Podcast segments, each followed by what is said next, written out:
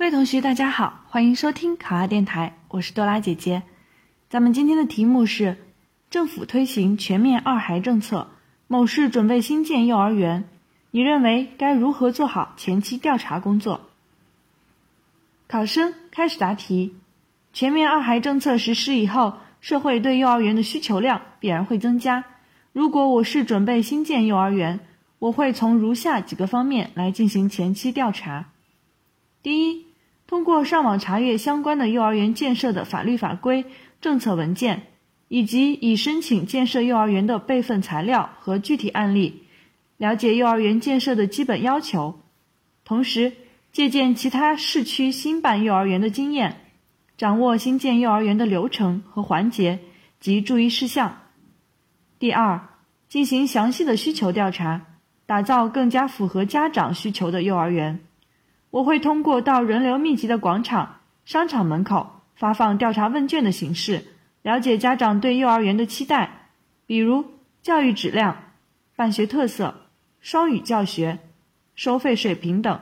明确幼儿园办学层次是高端幼儿园还是普通幼儿园，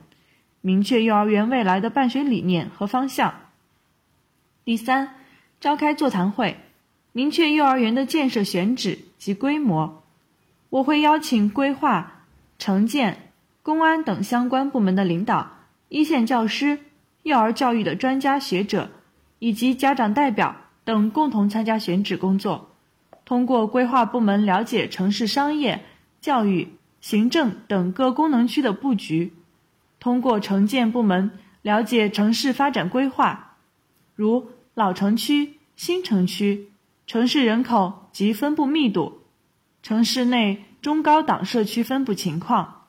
通过公安部门了解户籍人口分布以及育龄妇女数量，预估二孩基数，总结上述区域特点，缩小范围，选定幼儿园的建设地址。第四，进行充分的市场调查，通过系统平台导出全市幼儿园的总数量、分布情况、城区常住人口和流动人口。服务规模，并估算项目总投资等，对拟建幼儿园概况有一个基本的了解，比如人数、班级、学费、面积、软硬件设施等。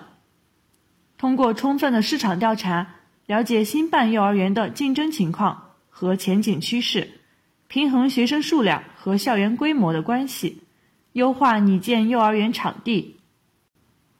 最后，形成完整的调查报告，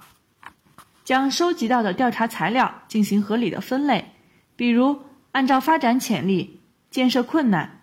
解决对策或资金需求、人员配置、